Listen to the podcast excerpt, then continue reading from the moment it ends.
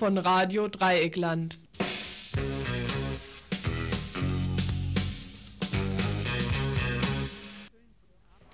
Schönen guten Abend, liebe Hörerinnen und Hörer im Dreieckland. Ich begrüße euch heute zum Dienstagsinfo. Zunächst gebe ich euch wie immer die Telefonnummer bekannt, unter der ihr uns während der Sendung erreichen könnt. Sie lautet Freiburger Vorwahl und dann die Rufnummer 31028. Anrufe jeglicher Art sind uns jederzeit herzlich willkommen. Dann aber als nächstes zu unserem Themenüberblick. Gleich zu Anfang zwei Meldungen, die sich mit Gift im Dreieckland beschäftigen. Einmal mit strahlender Fracht, im anderen Fall mit einer geplanten Chemiefabrik. Dann ein Blick nach Hamburg. Dort versammelt sich demnächst alles, was in der Kapitalistenwelt Rang und Namen hat. Und reichlich Leute, die sich gegen die dortigen Strategen zur Wehr setzen wollen. Die 218-Demonstration in Bonn. Recht gut besucht war sie ja. Worum es inhaltlich ging, was die unterschiedlichen oder auch aktuell neuen Positionen der Rednerin waren, hierzu ein Gespräch mit einer Frau von der hiesigen 218-Gruppe. Greenpeace-Aktion in der Freiburger Innenstadt. Um auf alternative Energiekonzepte aufmerksam zu machen, liegt derzeit das Greenpeace-Energieschiff im Breisacher Hafen. Heute Nachmittag laufen auch Aktionen in der Freiburger Innenstadt. Wir werden, wir haben vor zu berichten. Der Freiburger Gesundheitspolitische Kongress. Er fand am vergangenen Wochenende in Freiburg statt. Was dort diskutiert wurde, wo die Kritik der Medizinstudenten und Studentinnen ansetzt, worin Defizite aller im Bereich der Medizin Beschäftigten gesehen werden, hierzu ein Gespräch mit drei Medizinern von der Fachschaft. Die Staudinger Gesamtschule in Freiburg. Fehlt mir mein Zettel. Nach dem Willen der Landesregierung und ihres Erfüllungsgehilfen, dem Rektor Unmüßig, soll das Gesamtschulkonzept bald der Vergangenheit angehören. Aus diesem Grund gibt es zurzeit einigen Wirbel. Aus diesem Grund auch fand gestern Abend eine Zusammenkunft von Vertretern des Kultusministeriums und der, des Oberschulamtes mit dem Lehrerkollegium und dem Rektor statt. Wie sieht es derzeit in Nicaragua aus? Wie weit ist die Entwaffnung der Contra gediehen? Was passiert mit den autonomen Zonen? Wenn's hinhaut und es hat hingehauen, aktuelle Infos vom Wuppertaler Infobüro. Freies Radio und der Kommerz. Am Beispiel Radio 100 in Berlin wird deutlich, was daraus wird, wenn scheinbar oder ehemals freie Radioleute mit der Kohle der Konzerne flirten. Ein Bericht vom aktuellen Zoff in Berlins linkskommerziellem Sender und dem, was sich drumherum, zum Beispiel in Nordrhein-Westfalen, derzeit medienpolitisch tut.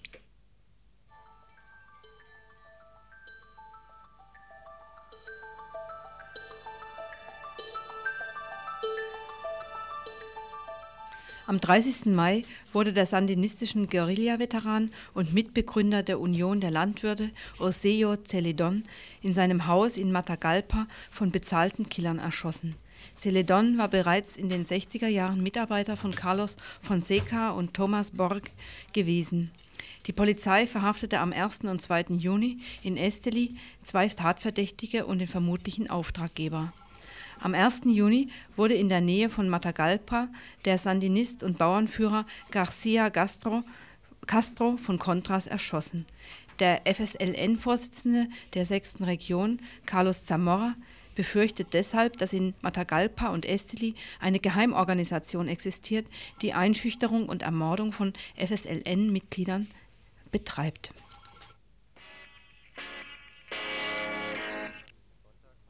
Am vergangenen Sonntag fand in Freiburg ein Plenum zum gegenwärtigen Hungerstreik der Gefangenen der Grapo in Spanien statt. Im Zentrum Überlegungen, wie den Forderungen nach Wiederzusammenlegung von hier aus solidarischer Nachdruck zu verleihen ist. Ein erstes greifbares Ergebnis war, für den 12. Juli eine Fahrraddemo durch Freiburg zu initiieren. Der Corso soll an verschiedenen Plätzen Halt machen, dort sind dann Redebeiträge geplant. Konkretere Planungen beim nächsten Plenum diese Woche Freitag in der Kindertagesstätte Lagarini auf dem Greta-Gelände in Freiburg um 20 Uhr.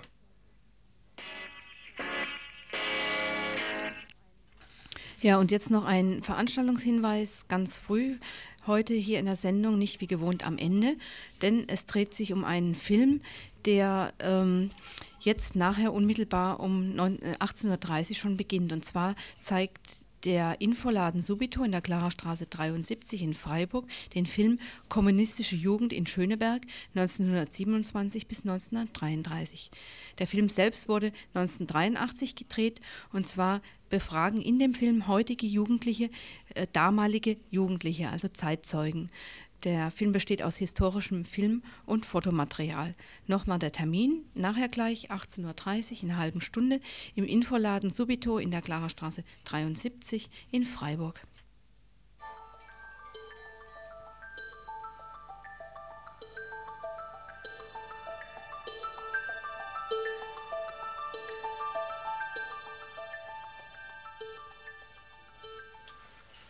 Freiburg, atomwaffenfreie Zone, ein Titel, mit dem sich das Image der Stadt mittlerweile sogar ganz gut aufpolieren lässt. Was vor Jahren, als der Titel offiziell noch etwas skurril in den Ohren der Rechten klang, jetzt dann doch schon etwas Gut, nee, etwas besser, da stimmt auch wieder was in meinem Text nicht. Etwas besser auf jeden Fall ins Konzept Freiburg ja als Öko-Hauptstadt, was da eben jetzt mittlerweile schon ganz besser rein, einiges besser reinpasst. Weswegen es eigentlich keine allzu großen Schwierigkeiten bereiten dürfte, dass nach dem Willen von SPD, Grünen und Friedensliste ein Schild mit dem Wortlaut der Erklärung zur atomwaffenfreien Stadt am Hilderspielplatz in Freiburg-Viere angebracht werden soll.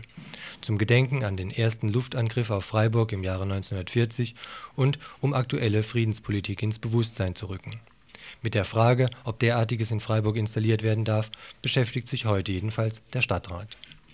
Gesetzt im Fall, für die Mehrheit der Parlamentarier und Parlamentarierinnen ist die Sache okay, bleibt dennoch festzustellen, dass eigentlich ganz andere Entscheidungen gefragt werden, wenn es etwa um den skrupellosen Ausbau des Militärhistorischen Instituts in Freiburg geht oder, um ganz konkret beim Thema Atom zu bleiben, Entscheidungen zu den hier üblichen Atomtransporten.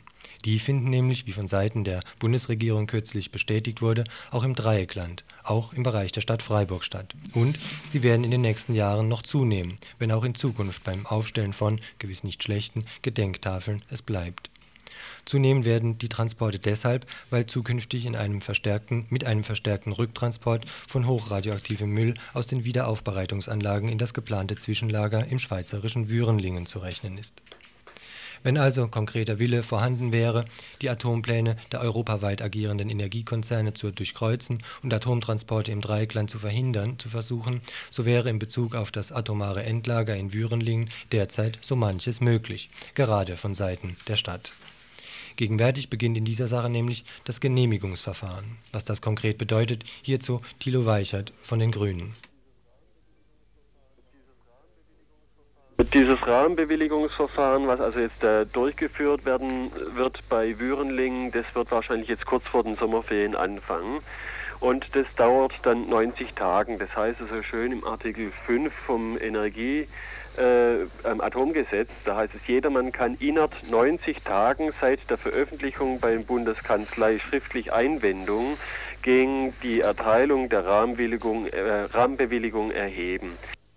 Nicht nur jeder Mann und jede Frau, auch juristische Personen, also Vereine und eben die Stadt, Gemeinden oder auch Landkreise. Einzulegen sind diese Einwendungen bei der Schweizerischen Bundeskanzlei in Bern.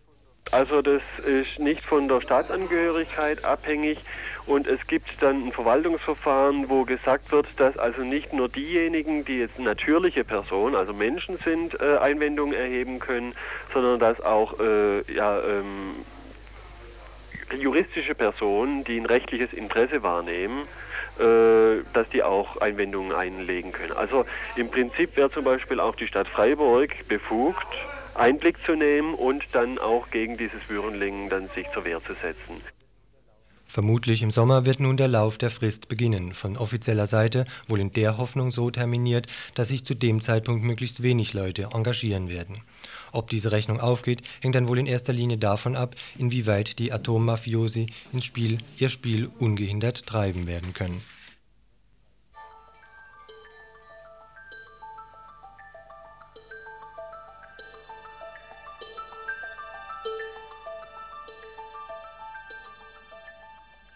Wer sich alte Landkarten anschaut, auf denen der Verlauf des Rheins, sagen wir vor 100 Jahren, erkennbar ist, wird erstaunt sein, dass kaum mehr Ähnlichkeiten von heute zu damals erkennbar sind.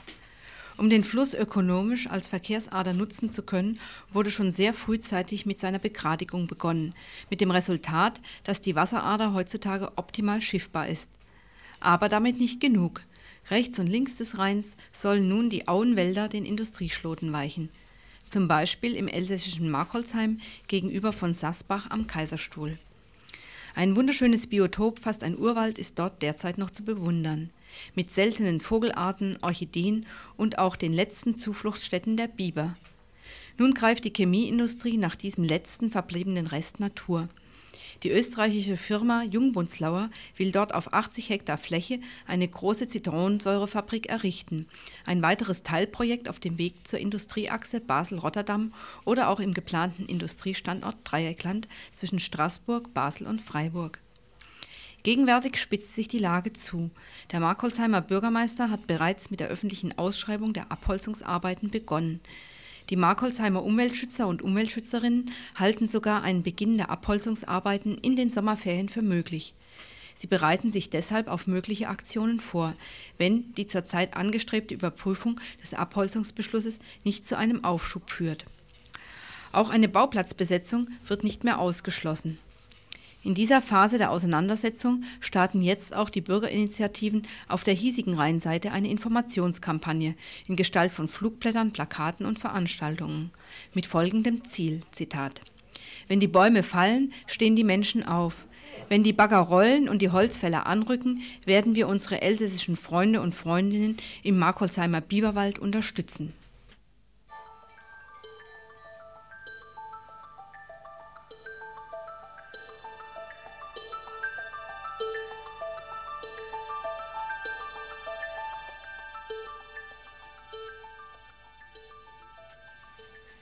Die Ergebnisse dieses Kongresses werden unmittelbare Auswirkungen auf die Wirtschaftsstrategie der 90er Jahre haben.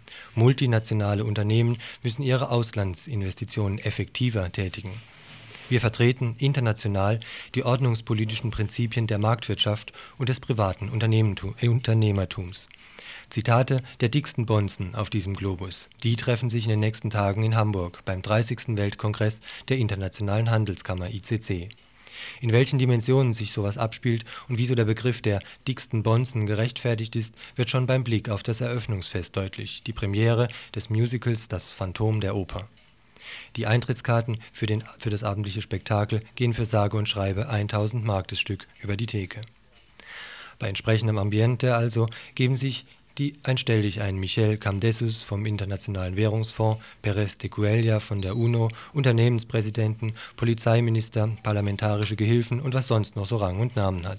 Lauter Männer, die reichlich Dreck am Stecken haben, etwa derart, dass sie eben in Gestalt der ICC durch entsprechende Auslandsinvestitionen die Diskussion um einen geplanten Sanktionsbeschluss gegen das Apartheid-Regime Südafrika im US-Kongress massiv zugunsten der Rassisten beeinflussten.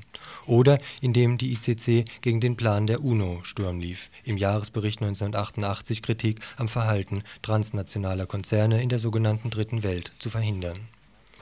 Gegenwärtige Leib- und Magenthema Osteuropa Chancen für die Zukunft welche Chancen für wessen Zukunft? Bestimmt nicht die der Menschen oder auch der Natur All dieser Propaganda für die Segnungen der Marktwirtschaft, dem Triumphgeschrei über den vermeintlichen Sieg des kapitalistischen Gesellschaftssystems soll allerdings so manches entgegengesetzt werden. Das Wissen um ein keinesfalls freies Handeln zwischen Süd und Nord, Wissen um globale Zerstörung der ökologischen Land Lebensgrundlagen, auch die Veränderung der Lebenssituation hier in den Industriemetropolen mit Konkurrenzdruck, Konsumwahn und Vereinsamung. All dies soll den ICC-Bossen ihren Kongress etwas versauern im Rahmen der gegen diesen Kommerzkongress gerichteten phantomenalen antikapitalistischen Aktionstage oder im Wortleit der Aktiven in Hamburg mit allen, die das Premierenspektakel am 29. Juni und der vorangehende Kapitalistenauflauf ebenso anwidert wie uns, wollen wir den Pfeffersäcken ihre Feiern vermiesen. Gemeinsam wollen wir antikapitalistische Aktionstage auf die Beine stellen, mit vielen Kleingruppenaktivitäten, Öffentlichkeits- und Störaktionen, Veranstaltungen, Festen und vielem mehr. Gerade das Gemeinsame ist es, worauf es den Gegnern und Gegnerinnen des Hamburger Kongresses ankommt. Die Menschenverachtung der Kapitalisten gegenüber etwa der Situation in den sogenannten Entwicklungsländern soll von allen linken Gruppen gemeinsam bekämpft werden. Von Frauen- oder Umweltgruppen, Zusammenlegungsinitiativen oder Antirassismusplänen. Beginn der phantomenalen Tage am kommenden Samstag.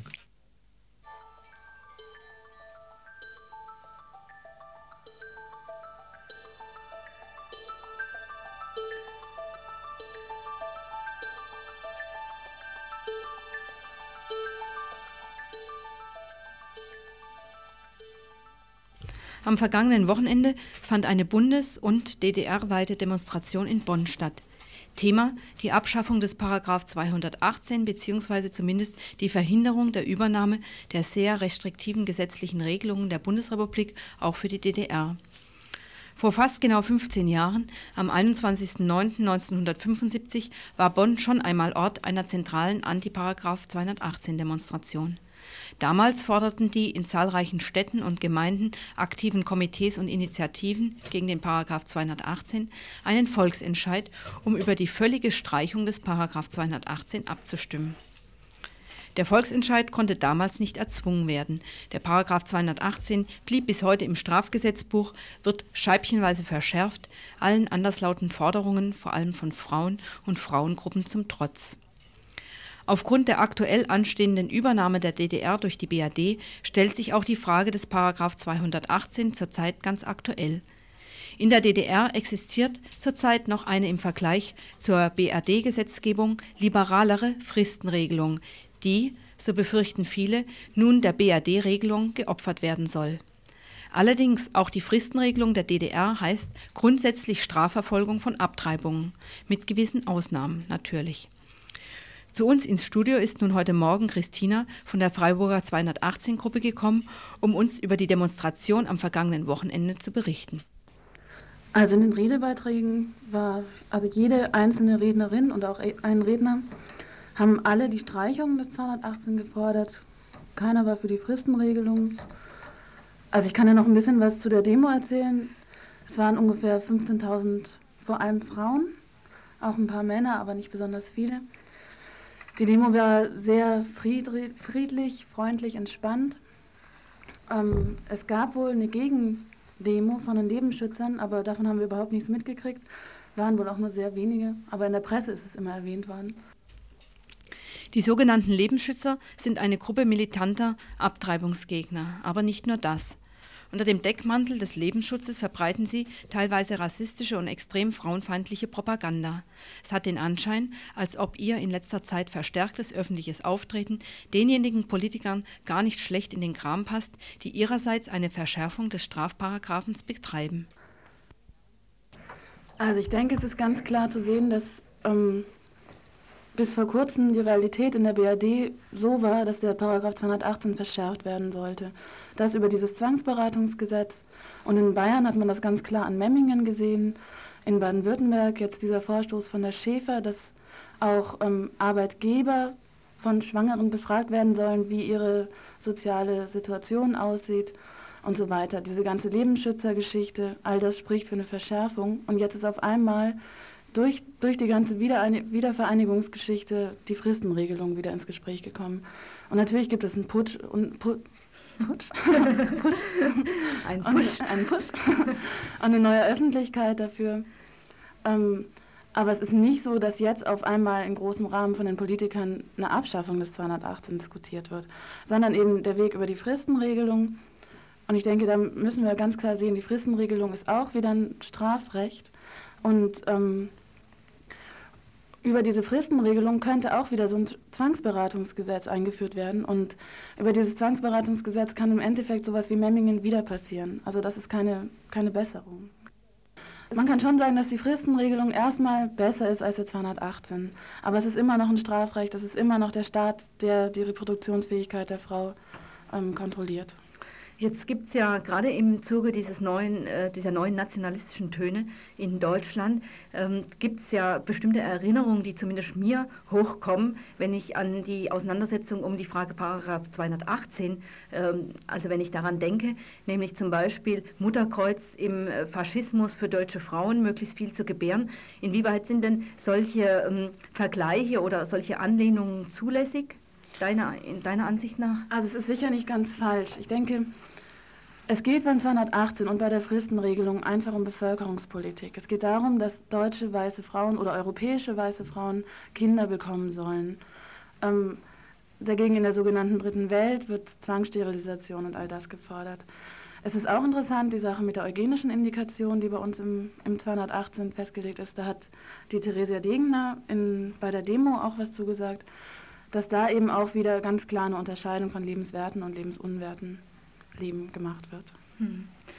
Jetzt als letztes vielleicht, ähm, wenn sich Frauen, vielleicht aber auch Männer, die uns jetzt zugehört haben im Radio, wenn die sich engagieren wollen, wenn sie die jetzige Situation ähm, benutzen wollen, um für eine Streichung zum Beispiel des Paragraph 218 aktiv zu werden, wo können die sich hier in Freiburg denn hinwenden und was steht denn seitens der 218-Gruppe in Freiburg jetzt so als nächstes an Aktivitäten an? Also wir beschäftigen uns im Moment vor allem mit diesen Prozessen in Freiburg. Ähm, das ist ja ein paar Mal schon übers Radio gesagt worden, worden die, ähm, die Frauen, die da bei der Störungsaktion von dieser Lebensschützerwoche abgegriffen worden sind, ähm, wie man an Informationen rankommt. Äh, es gibt im Just Fritz eine Broschüre von uns und auch von der Paragraph 218 Koordination und man kann auch da unsere, unsere Kontaktadresse erfahren. Der Jos Fritz, das ist ein Buchladen in der Wilhelmstraße 15 in Freiburg. Außerdem beteiligt sich die Paragraph 218 Gruppe auch an dem Prozessfest, das am kommenden Samstag, den 23.06. auf dem Kreta-Gelände in Freiburg, Adlerstraße 12, ab 15 Uhr stattfindet. Dort wird dann auch Gelegenheit zu Gesprächen und zur Information sein.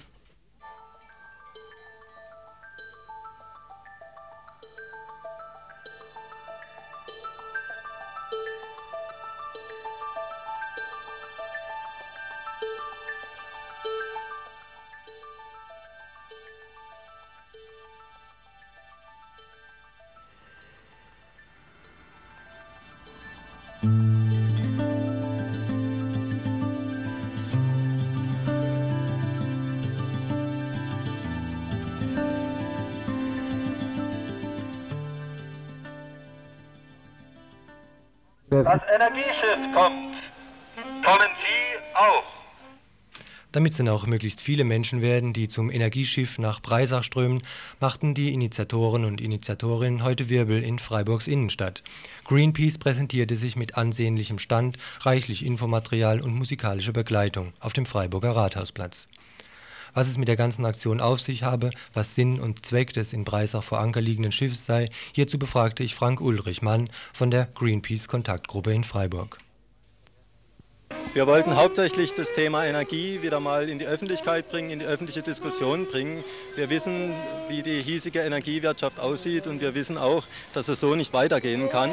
Die Ausstellung heißt Himmel und Hölle und bedeutet, dass äh, wir im Moment in der Hölle leben. Die Hölle steht nämlich für Klimakatastrophe, Treibhauseffekt, Ozonloch und dergleichen, Atomenergie, die Gefahren auch der Atomenergie. Der Himmel steht für die regenerativen Energiequellen, insbesondere natürlich Windenergie und Solarenergie. Mehr moderne Technologie als das, was auf dem Rathausplatz zu sehen war, gibt es dann auf dem Schiff zu sehen.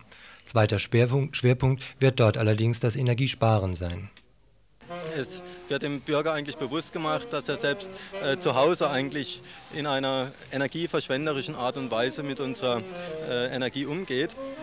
Und äh, es gibt eine Infobörse an Bord, das ist ein Computer, der über äh, Adressen verfügt, wenn man also nachfragen will, äh, wer im energiepolitischen Bereich das Sagen hat oder auch im technischen Bereich, kann dort auch Adressen erfragen von Experten im, im Solarbereich. Wer sich für die Greenpeace-Aktion interessiert, möge am kommenden Donnerstag oder Freitag zwischen 9 und 18 Uhr in Breisach an Bord gehen. Abends gibt es Vorträge, Näheres, insbesondere die Anmeldung zum Sonderbus von Freiburg nach Breisach und zurück, am Donnerstagabend unter der Freiburger Telefonnummer 706 706. Und für Leute im nördlichen Teil des Dreiecklands das Greenpeace Greenpeace Energieschiff geht am kommenden Wochenende, Samstag und Sonntag, im Rheinhafen in Kehl vor Anker.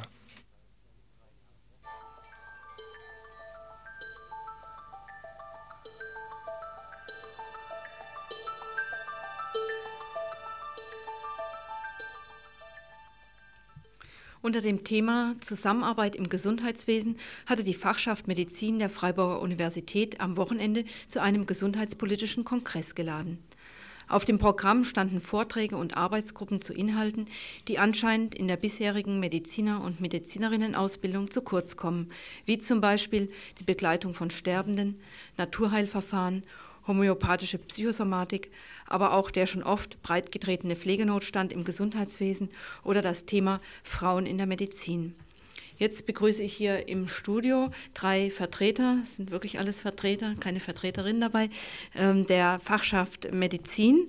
Guten Abend. Ich wollte euch zunächst mal fragen, wie würdet ihr denn das Resümee dieses Kongresses ähm, einschätzen? Mit was wart ihr denn zufrieden, mit was wart ihr unzufrieden? Ja, da will ich mal gerade was dazu sagen. Also ich bin der Jörg von der Fachschaft Medizin. Äh, zuerst waren wir mal zufrieden, dass also doch recht viele Leute gekommen sind. Also wir waren durchschnittlich 300 bis 350 Teilnehmer aus der ganzen Bundesrepublik, zum Teil aus der DDR, aus der Schweiz und ein paar, drei Leute waren auch aus Rumänien da. Es waren Teilnehmer von allen ähm, möglichen Berufsgruppen aus dem Gesundheitswesen anwesend und das hat uns schon irgendwie gefreut. Und es war auch, was wir an Rückmeldung bekommen haben, eine gute Atmosphäre an dem Kongress. Auch unter uns Ausrichtern gab es keine größeren Pannen. Das war also überraschend gut, was, wenn, man, äh, wenn wir jetzt zurückdenken an die ganze Zeit der Vorbereitung, wo es dann auch oft irgendwelche kniffligen Angelegenheiten gab. Was kam zu kurz vielleicht? Also so, um da nochmal, du hast jetzt so die positiven Seiten betont. Oder wart ihr so einfach das, was ihr euch vorgenommen habt, habt ihr das durchführen können? Ja, ich denke, wir waren schon so ziemlich rundum zufrieden eigentlich, was ich so sehe. Es waren ein paar kleine Zwiste oder so, aber wirklich nichts Bedeutendes. Ah, Und auch von dem Themenbereich, was eben ziemlich umfassend es wurden halt hauptsächlich die Punkte angesprochen, die eben äh, Problempunkte in der Medizin sind. Mhm. Und die waren auf einem recht großen Interesse dann. Mhm. Wie du vorhin schon gesagt hast, eben die Naturheilverfahren. Äh, Vortragsreihe war zum Beispiel sehr gut besucht und ist auch interessant, weil die sind in Freiburg ziemlich äh, verdrängt von der Schulmedizin. Also die Homöopathen müssen in der geisteswissenschaftlichen Uni ihre Vorlesungen halten das ist also nur symbolisch und die sind immer sehr gut besucht eigentlich, die, äh, die Vorträge von, von, den Homöopathen. Spricht also schon dafür, dass ein großes Interesse da wäre. Was vielleicht als, als Kritikpunkt noch aufkam, was auch bei uns in der Abschlussdiskussion nochmal angesprochen wurde, dass, dass vielleicht bei den äh, gesundheitspolitischen Kongressen, das ist ja schon eine längere Reihe, das war jetzt ja der sechste, äh, die Tendenz so ein bisschen dazu besteht, dass in den Arbeitsgruppen sehr viele Vorträge laufen und eigentlich das bisschen äh, die, das eigentliche Arbeiten an dem Thema in der Arbeitsgruppe ein bisschen äh, nachlässt. Und das ist jetzt auch was, was vielleicht wieder in den Ausblick äh, reingehört, dass wir das in Zukunft wieder äh, mehr vermeiden wollen, diese, dieser Vortragsstil in den Arbeitsgruppen. Wenn ich mir jetzt so euer Programmblatt durchgelesen habe und auch den Artikel, der ja am Montag schon in der Badischen Zeitung bei uns stand, dann hat sich für mich die Frage aufgetan, was betreibt ihr da eigentlich? Äh, macht ihr was, was eine kritische Auseinandersetzung mit dem Gesundheitswesen, auch mit eurer zukünftigen Rolle als Ärzte innerhalb, innerhalb dieses Gesundheitswesens angeht? Oder macht ihr sowas wie eine Nachbesserung von Defiziten, die in eurer Ausbildung einfach drinne sind? Also zu, du hast es mit den Naturheilverfahren gerade angesprochen ähm, wäre ja dann die Forderung eigentlich Naturheilverfahren in die Medizin. Eigentlich was, äh, was man von der Ausbildung verlangen sollte, aber nichts, was jetzt für mein Verständnis irgendwie dem, der, der Ausbildung oder dem Gesundheitswesen auch ein Stück konträr gegenübersteht. Wie sieht es da aus? Ja, das Hauptthema war, hieß Zusammenarbeit in der Medizin und ähm, in dieser Arbeitsgruppe wurde jetzt über drei gesundheitspolitische Kongresse schon zu dem Thema gearbeitet und hier in Freiburg jetzt ein bisschen zusammengefasst, sind dann natürlich sehr viele strukturelle Dinge dann aufgegriffen worden, Missstände, die schieflaufen und ich glaube, da sind schon recht deutliche Worte auch gesprochen worden. Also ich möchte jetzt nur beispielsweise mal sagen, ähm, dass ähm, dringend die Ausbildung verändert werden muss in vielen Gesundheitswesenberufen, dass bereits während der Ausbildung wichtig ist, menschliche Erfahrungen sammeln zu können und sozial und emotional prägende Aspekte ganz wichtig sind, dass den Raum und Zeit eingeräumt wird und es muss gleichen Stellenwert muss dem eingeräumt werden wie den naturwissenschaftlich-medizinischen Faktenwissen. Oder zum Beispiel die starren Hierarchien müssen dringend angegangen werden. Der Pflegenotstand ist sicher ein ganz offensichtlicher Aspekt davon.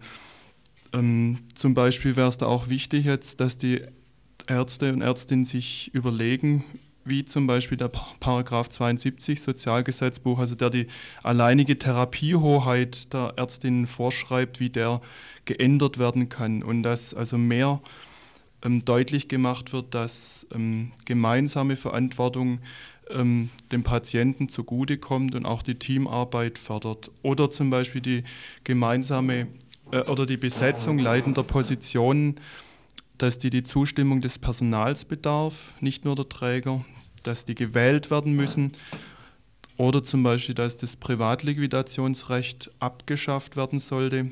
Das bedeutet also, dass die Abrechnung der Chefärzte mit Privatversicherten und Selbstzahlern abgeschafft gehört.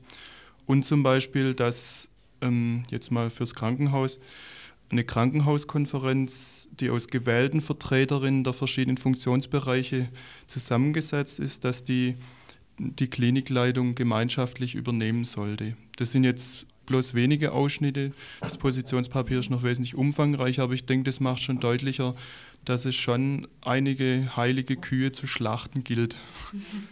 Ja, also auch in so eine Richtung halt weg von der reinen, sagen wir mal, äh, Ausbildung hin, dass ihr in eurem, ja, Medizin ist ja auch sehr viel Geschäft, ne? Du hast es angesprochen, mit der Privatliquidation da entsprechend funktioniert, sondern in, weg davon und zu einer Gesundheitsvor- und Fürsorge irgendwie. Gibt es denn ähm, auch Kontakte mit den Leuten, um die sich ja eigentlich drehen sollte, nämlich die Patienten und Patientinnen? Ich erinnere mich daran, dass es ja vor vielen Jahren auch mal ein Patienten- und Patientinnenkollektiv in Heidelberg gab, die auch eine sehr kritische Auseinandersetzung mit der Medizin auch geführt haben.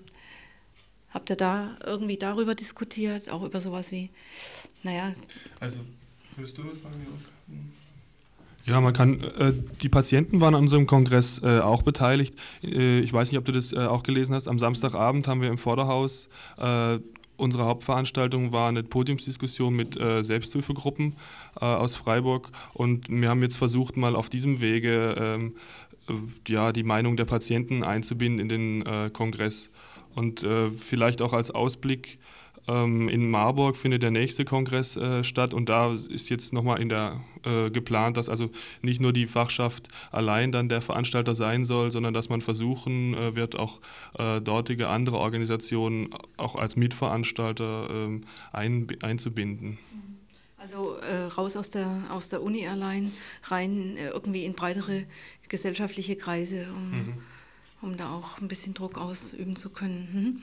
Gut, dann, äh, ich weiß nicht, ob ich jetzt, ähm, ob ihr noch was auf dem Herzen habt, was ihr sagen wolltet, dann würde ich euch dazu auffordern. Meine Fragen sind jetzt soweit in der Kürze des Infos eigentlich beantwortet.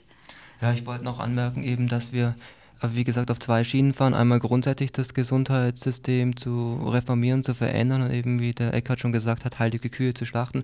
Andererseits aber auch hier anzusetzen, wie es jetzt im Moment aussieht und da ganz konkrete kleine Schritte vorwärts zu machen. Eben auch zum Beispiel aus, äh, Ausbildung mit der Studienreform oder auch so ganz praktische Sachen für einen einzelnen Arzt, so wie gehe ich mit Sterbebegleitung um oder wie sieht es mit der Ethik aus. Und ja, jetzt wollte ich noch ein paar Hinweise geben, was sonst noch äh, läuft in Richtung Gesundheitswesen. Also da findet morgen eine Sendung von der Gesundheitsredaktion statt um 19 Uhr und zwar zum Thema Sterbebegleitung über den Gesundheitspolitischen Kongress auch. Und in zwei Wochen findet ebenfalls am Mittwoch, also Mittwoch in zwei Wochen, eine Sendung über Psychiatrie wieder um 19 Uhr in der Gesundheitsredaktion statt, auch äh, rückblickend noch auf dem Gesundheitsreda äh, Gesundheitspolitischen Kongress. Und für Leute, die Interesse haben, noch sich weiter über die, den Tag zu informieren über den GPK, da gibt es einen Reader und der ist im Asta zu haben, in der Bertholdstraße 26, den kann man dort bestellen. Ja, gut, dann äh, danke ich euch und ähm, gebe an die Regie weiter.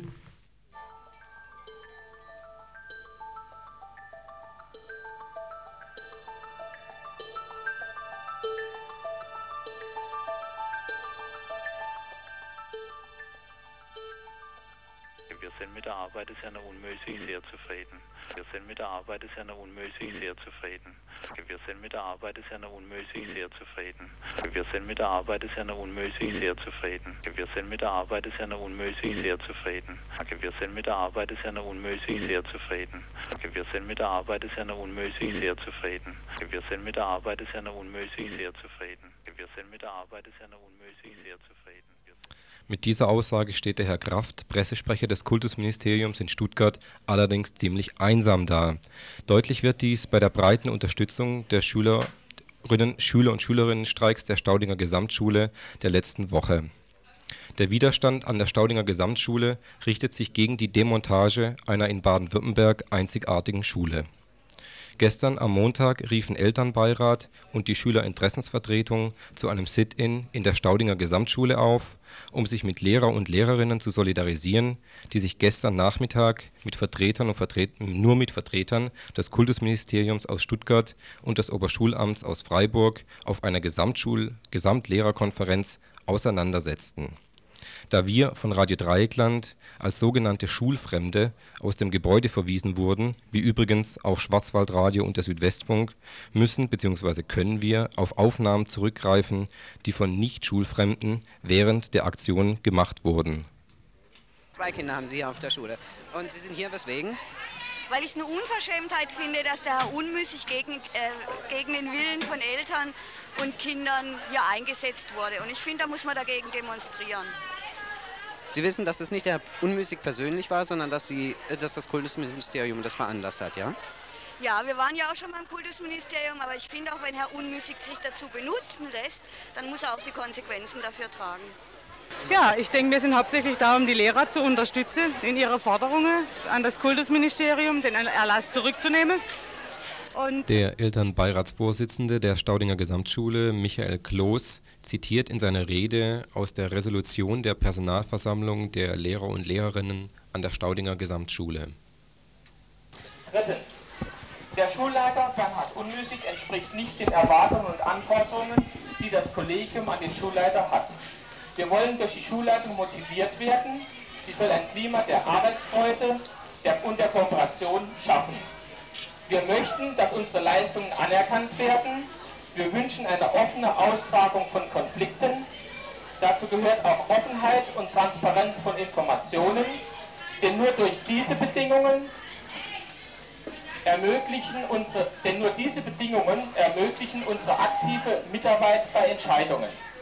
Wir wollen einen Schulleiter, der seiner Fürsorgepflicht gegenüber der Schulgemeinschaft nachkommt und die Fähigkeiten hat, eine Schule besonderer Art wie die Staudinger Gesamtschule in all ihren Aspekten effektiv zu leiten und zu verwalten.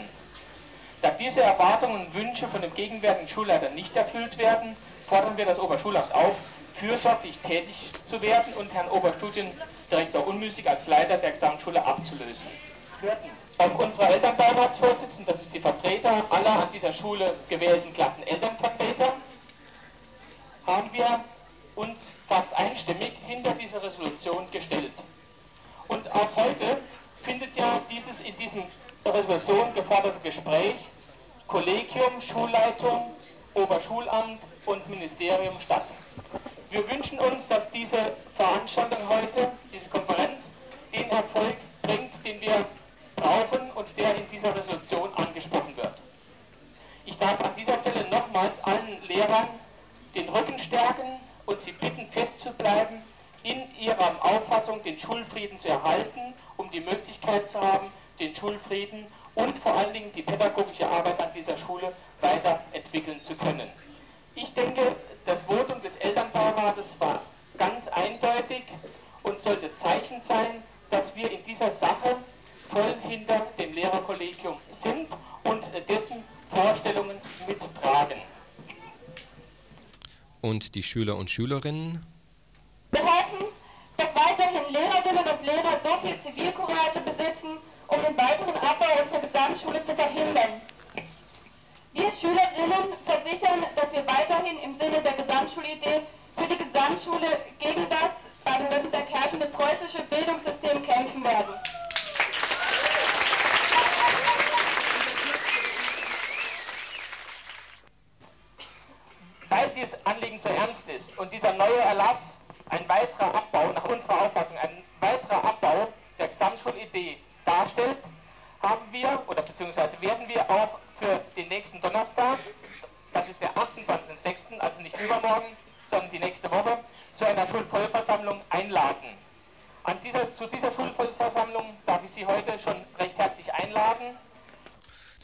Irgendwelche Ergebnisse des Gesprächs zwischen Oberschulamt, Kultusministerium, Lehrern und Lehrerinnen sind uns nicht bekannt.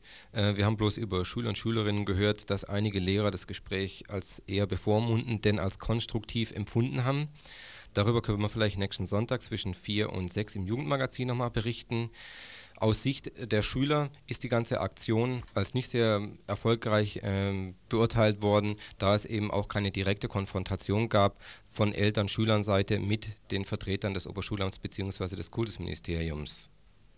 Heute auf einem Treffen der Schülerinteressensvertretung, das heute stattfand, das ist die, das wichtigste Gremium der Schüler-Schülerinnenvertretung, wurden die Aktionen, die in der letzten Woche liefen, nochmal besprochen und fanden breite Zustimmung.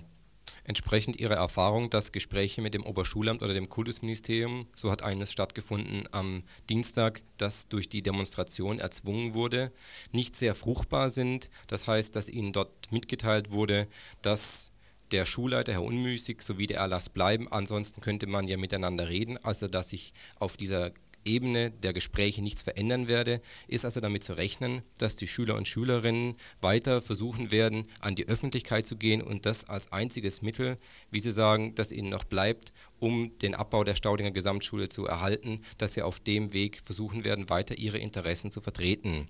Dementsprechend ist auch die Podiumsdiskussion Diskussion zu sehen, die vorbereitet wird von Schüler und Schülerinnen, die kurz vor den Sommerferien stattfinden soll, und zwar am 13.07. Als nächster Termin steht allerdings, wie schon vor von dem Herrn Kloß, dem Elternbeiratsvorsitzenden, gesagt, die Schulvollversammlung an am 28.06. Dabei wird sicher auch über das weitere Vorgehen äh, gesprochen werden.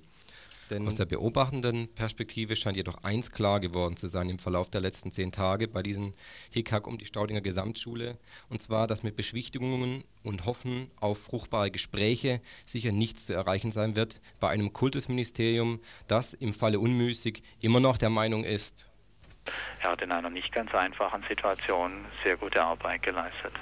Er hat in einer nicht ganz einfachen Situation sehr gute Arbeit geleistet. Er hat in einer nicht ganz einfachen Situation sehr gute Arbeit geleistet. Reden. Er hat in einer nicht ganz einfachen Situation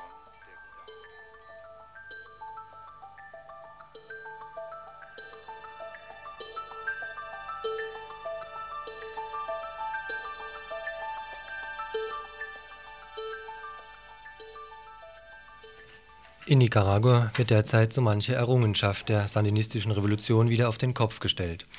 Seien es die Besitzverhältnisse an Ländereien oder Fabriken, die Rolle von USA oder Contra oder auch, und darum soll es nun im Folgenden gehen, das Bildungswesen. Den ersten Angriff hierauf startete Präsidentin Chamorro bei einer Gesetzesvorlage, deren Ziel die Aufhebung der Universitätsautonomie ist. Forschungsinstitute und Kultureinrichtungen, die unter der bisherigen sandinistischen Regierung den Universitäten angeschlossen waren, sollten dem Präsidialamt unterstellt werden, um sie anschließend verschiedenen Ministerien oder anderen staatlichen Institutionen zuzuteilen Verständlich, dass es zu sofortigen Protestmaßnahmen kam.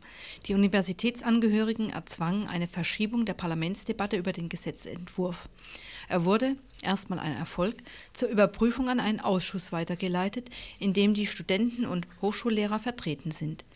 Die Regierung jedoch versuchte, ihre Position mit Gewalt durchzusetzen etwa in der Form, dass sich Regierungsbeamte gewaltsam und widerrechtlich Zugang zu verschiedenen den Universitäten angeschlossenen Einrichtungen verschafften.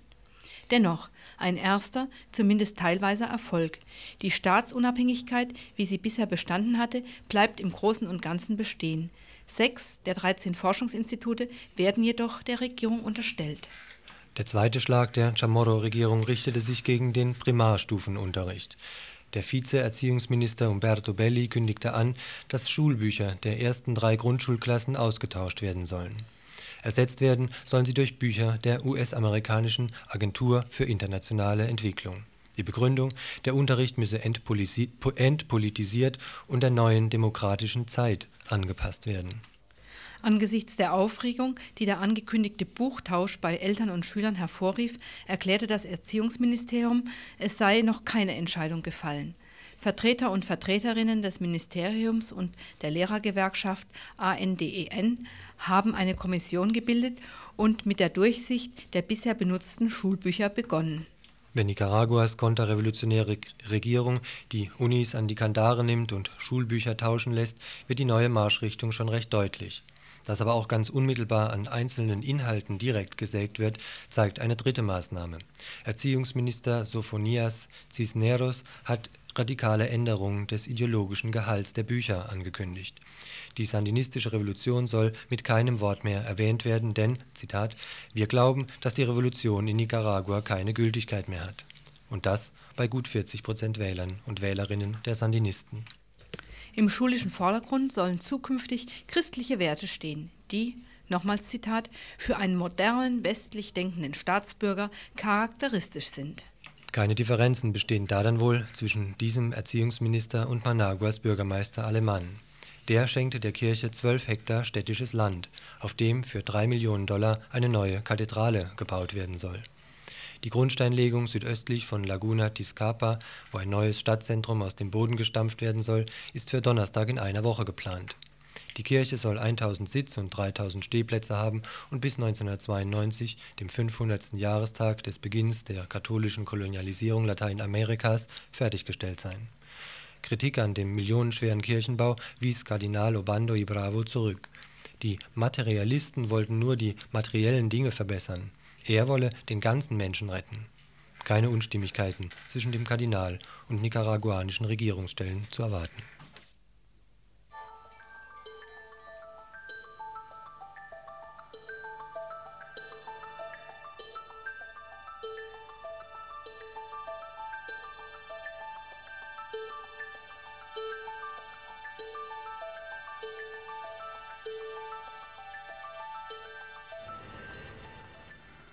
Ja, jetzt kommen wir zu unserem Medienschwerpunkt sozusagen. Und zwar beziehen wir uns damit auch ein bisschen auf unser letztes Freitagsinfo. Da gab es ja auch mehrere Hörer und Hörerinnen Anrufe zu der Frage, was kann man denn tun, um die Mitgliedswerbung bei Radio Dreikland zu verbessern.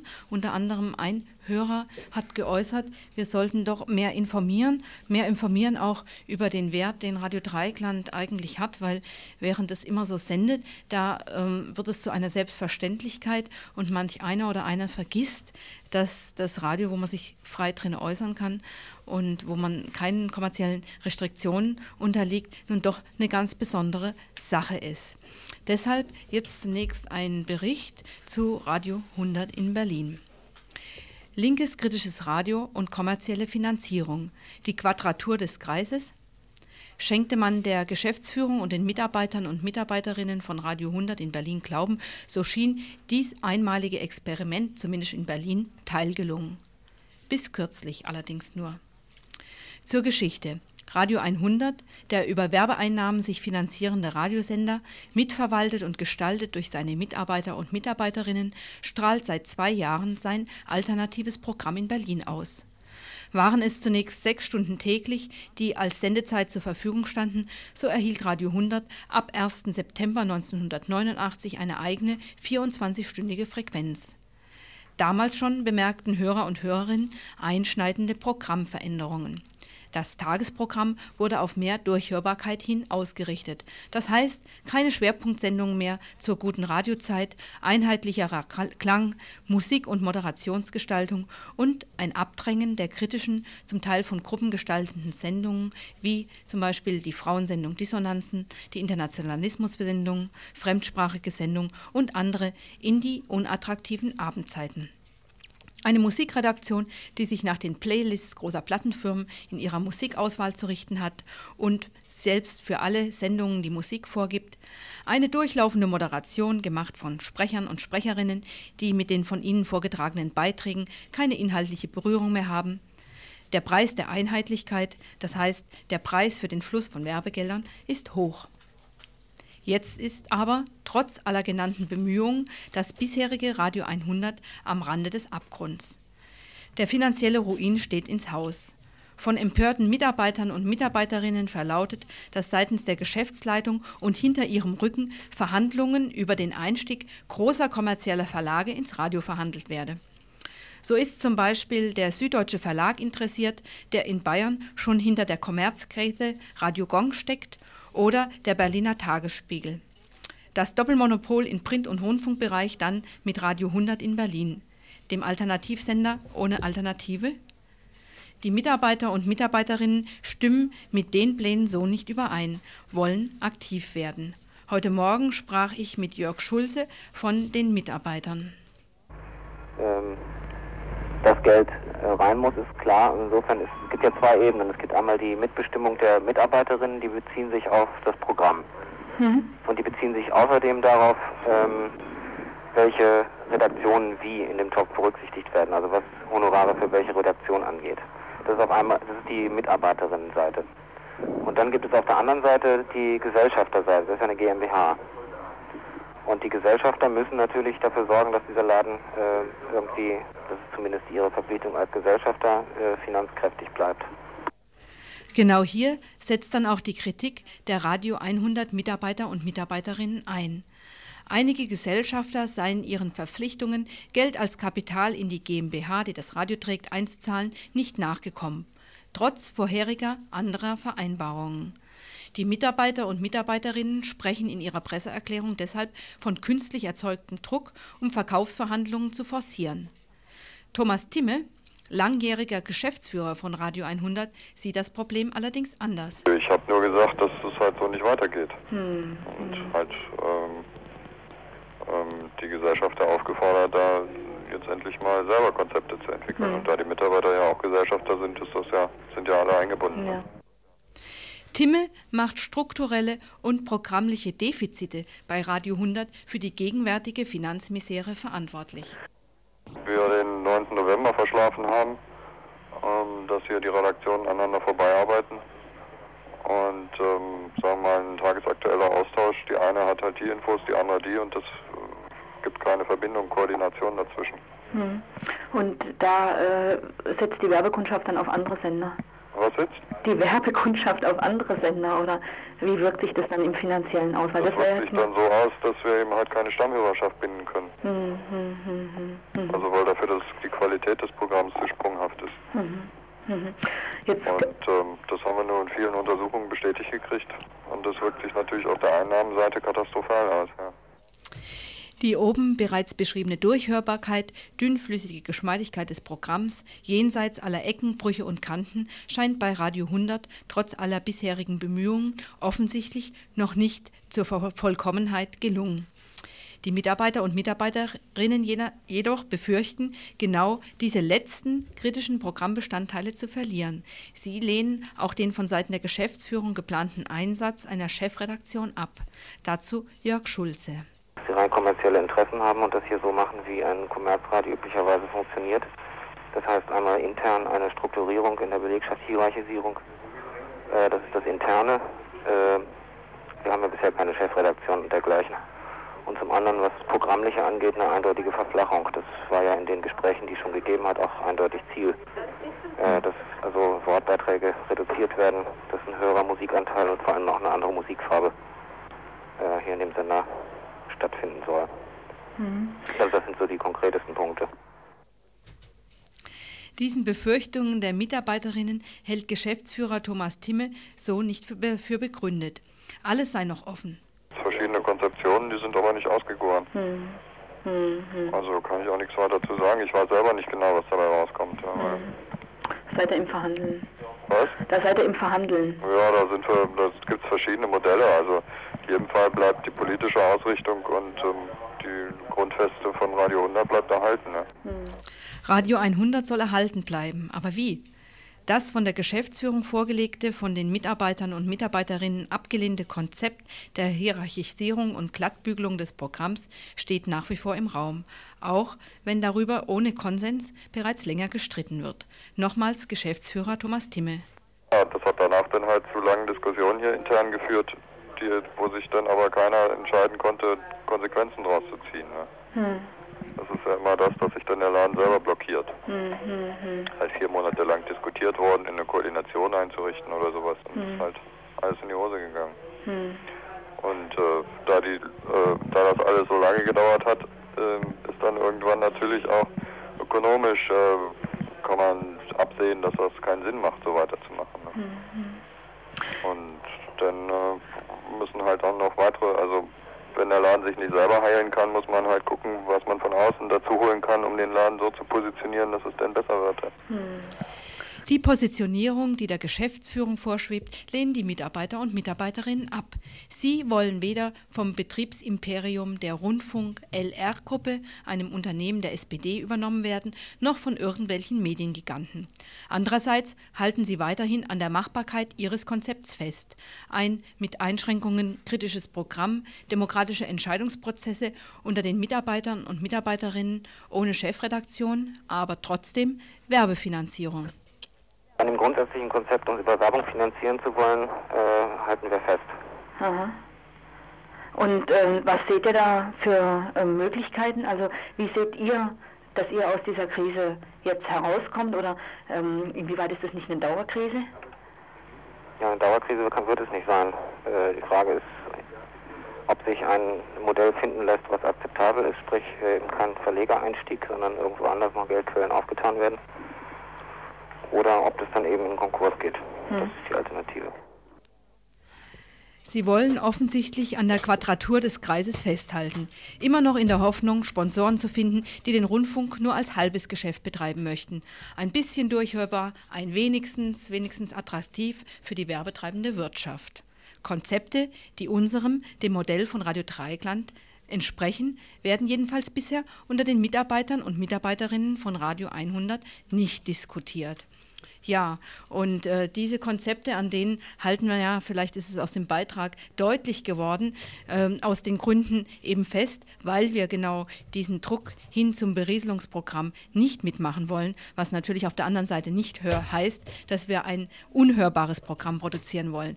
Wir äh, wissen, dass wir da noch viele Verbesserungen ähm, anbringen müssen, dass es auch viel Pro äh, Kritik am Programm von Radio Dreieckland gibt und wir möchten euch auch an dieser Stelle auffordern, euch, euch euch einzuschalten, uns das mitzuteilen. Wir wollen gemeinsam mit euch ein Programm entwickeln, was brauchbar, nützlich und trotzdem konträr zum herrschenden dünnflüssigen Brei ist.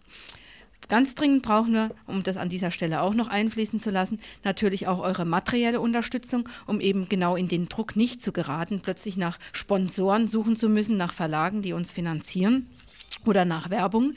Noch immer ist unser Ziel, 4000 Mitglieder im Freundeskreis in dieser Region zu erreichen, weit noch nicht erreicht. 2600, 2615 ungefähr sind wir im Moment.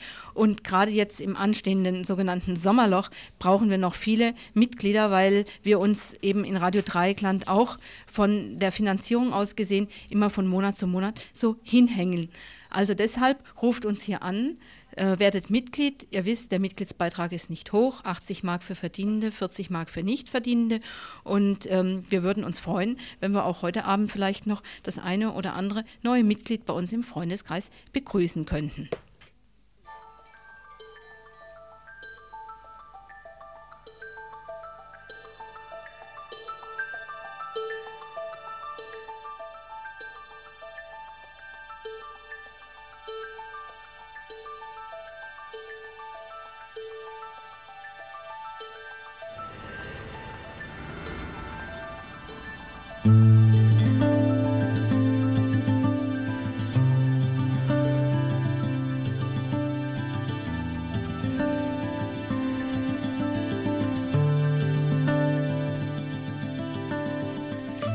Jetzt haben wir es tatsächlich mal wieder geschafft. Es ist kurz vor sieben. Wir haben unsere angekündigten ähm, Beiträge euch alle präsentiert.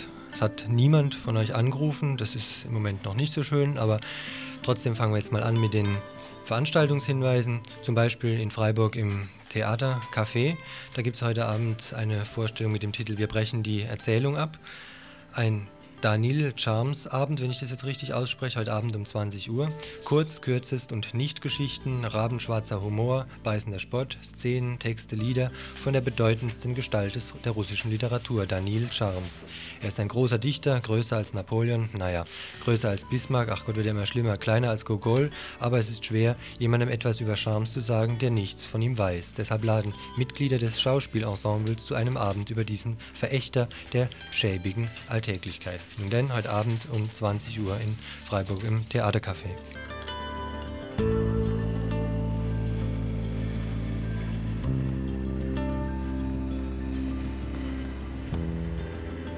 Ja, dann haben wir einen Film, der im kommunalen Kino heute Abend läuft um 21 Uhr in Zusammenarbeit mit dem Institut Français Alain Fleischer oder Fle ah, ich weiß nicht, L'An débarcadère so. Ähm, leider haben wir vergeblich im Programm des kommunalen Kinos nach einer näheren Beschreibung des Films ähm, gesucht. Er ist jedenfalls in französischer Originalfassung und wer Lust hat, da hinzugehen, muss sich dann eben auf das Abenteuer der Überraschung einlassen. Heute Abend im alten Virebahnhof in der Urachstraße in Freiburg, 21 Uhr, das kommunale Kino mit einem französischen Film.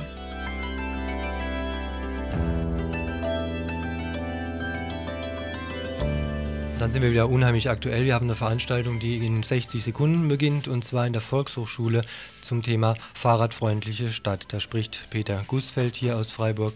Das Ganze findet also wie gesagt in der Volkshochschule statt im Vortragsraum um 19 Uhr eben.